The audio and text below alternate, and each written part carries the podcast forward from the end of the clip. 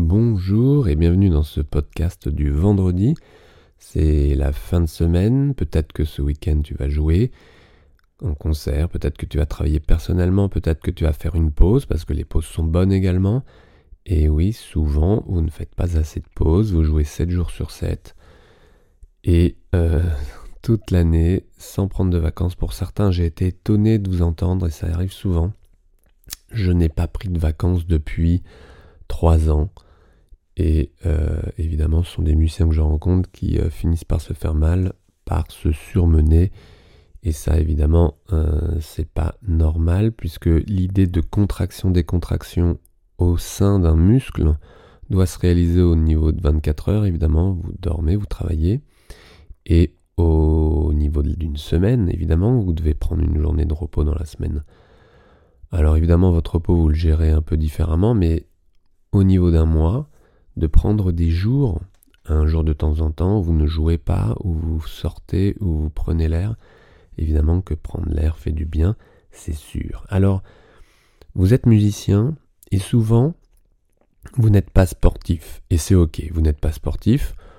Euh, beaucoup de musiciens n'aiment pas le sport et ont tellement d'autres activités dans leur vie que euh, le sport, il n'y a, a, pas la place et surtout, euh, vous n'en avez pas envie. Et c'est ok, c'est ok. Vous avez une activité physique.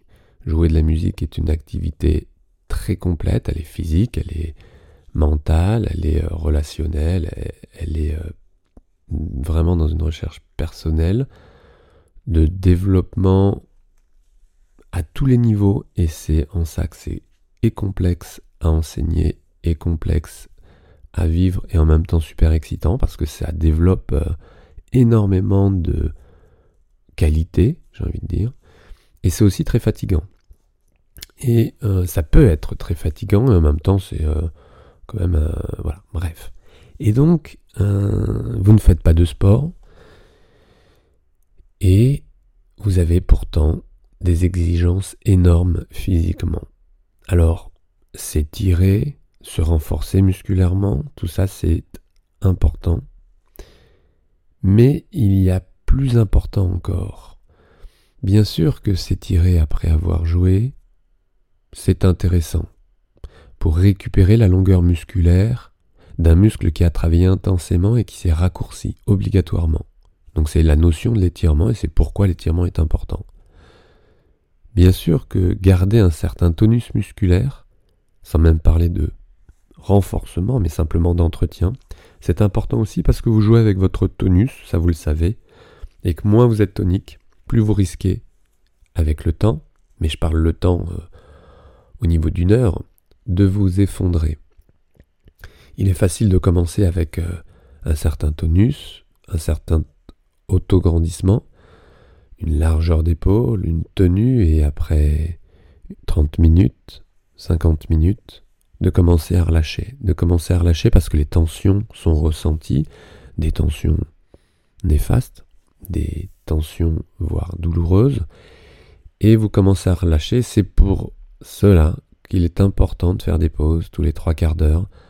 Je vous parle pas dans certaines situations de jeu où euh, bah, ce n'est pas possible, donc c'est ok, vous jouez, vous savez jouer deux heures, trois heures dans certaines musiques. Non.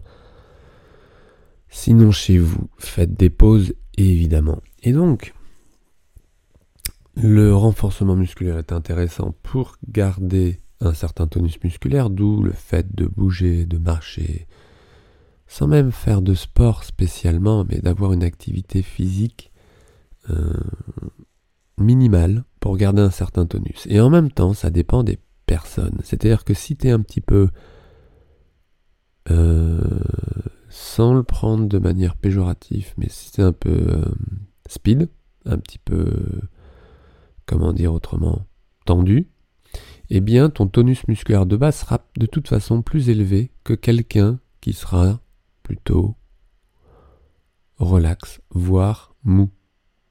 Alors évidemment, entre mou et relax, c'est très différent, mais je vais prendre mou, je vais prendre les extrêmes. Euh, speed, on peut être speed et détendu, hein, mais euh, je vais le dire autrement. Alors, j'ai pas le mot qui vient. Euh, bah, tendu. Tendu, on va dire tendu. Pas dire nerveux, parce que bon, tendu, et d'autre côté, mou. eh bien, ça sera pas du tout la même histoire. Vous avez des tendus qui n'auront pas besoin de faire du sport. Et vous avez des mous qui auront plus besoin de conserver un certain tonus. Donc, s'étirer, se renforcer, ça dépend vraiment de chacun. Toi, peut-être que euh, tu sens que tu n'en as pas besoin et c'est aussi la raison pour laquelle que tu sens que finalement faire du sport n'est peut-être pas nécessaire. Par contre, ce qui est super important, c'est ce que l'on appelle la proprioception, vous savez, c'est cette qualité de perception de votre corps dans l'espace, quand vous bougez ou pas, mais quand vous bougez évidemment, quand vous jouez, cette perception que vous avez de votre votre schéma corporel, un schéma corporel étendu parce que vous êtes musicien et que vous jouez avec un instrument de musique et que cet instrument s'intègre à votre schéma corporel tellement vous le jouez depuis des années, et parfois depuis tout petit. Et donc, ce, cette perception, cette sensation est super importante. Mais souvent, les musiciens, surtout quand euh, ils arrivent à ne plus avoir mal, se disent sentir quoi lorsque la douleur disparaît. Ça, c'est un sujet que j'ai à plusieurs, euh, à plusieurs euh, repris, à plusieurs, enfin que j'ai discuté à plusieurs reprises. Mais sentir quoi? Et aujourd'hui, je vous donne une idée pour sentir mieux. C'est une idée, une idée très simple, c'est la visualisation. Et je le dirais comme ça, visualiser pour sentir mieux. Est-ce que là tout de suite tu peux ressentir ton genou gauche? Eh bien, pour mieux le ressentir, tu vas commencer par le visualiser. Et ça c'est facile, normalement. Tu visualises ton genou gauche et tu es plus apte à le sentir. Alors évidemment, si tu bouges, si tu contractes un quadriceps, si tu tends une jambe, tu vas plus le sentir ton genou gauche en mouvement mais sans bouger. Est-ce que tu peux sentir ta cheville droite? Et ça passe par la visualisation. Et c'est OK. Et c'est un outil qui est hyper intéressant. Par contre, ça demande de l'entraînement. Est-ce que tu peux sentir ton index gauche? Ah, peut-être plus facile parce que justement, tu l'as visualisé des nombreuses fois et qu'en musique, tu t'en sers. Tu t'en sers volontairement ou involontairement, consciemment? Ou inconsciemment. La visualisation permet de ressentir mieux.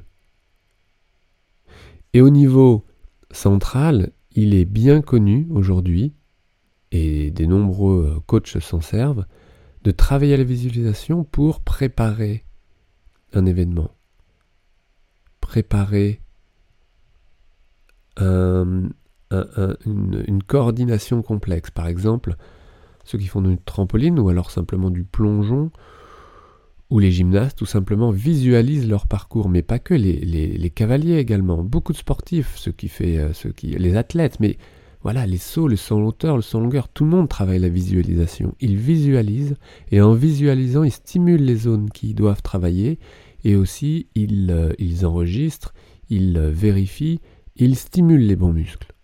Et vous-même, musicien, toi peut-être que tu as l'habitude de le faire, les yeux ouverts, les yeux fermés, tu visualises alors soit ta partition, soit des notes, soit tes doigtés, soit tes positions, soit tes démanchés, soit tes,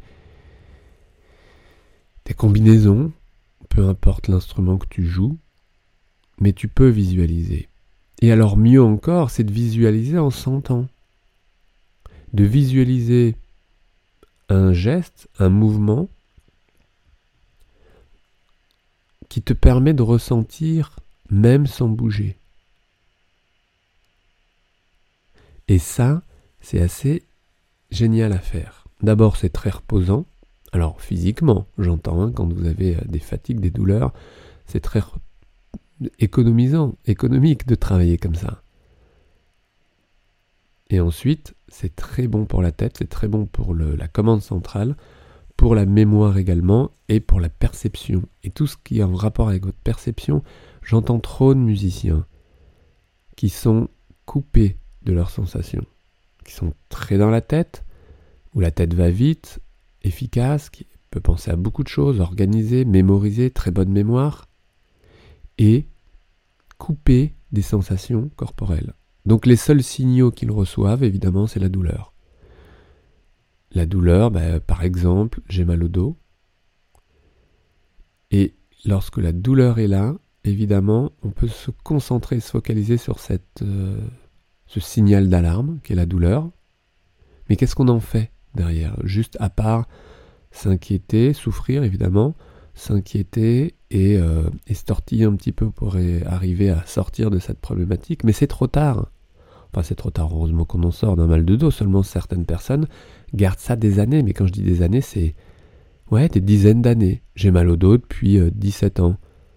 Depuis 17 années. Non, non, depuis que j'ai 17 ans. Ça fait 38 euh, ans.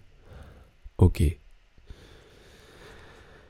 Donc, visualiser pour mieux sentir, c'est une étape, puisque l'étape d'après, c'est sentir directement sans même bouger, sentir son corps.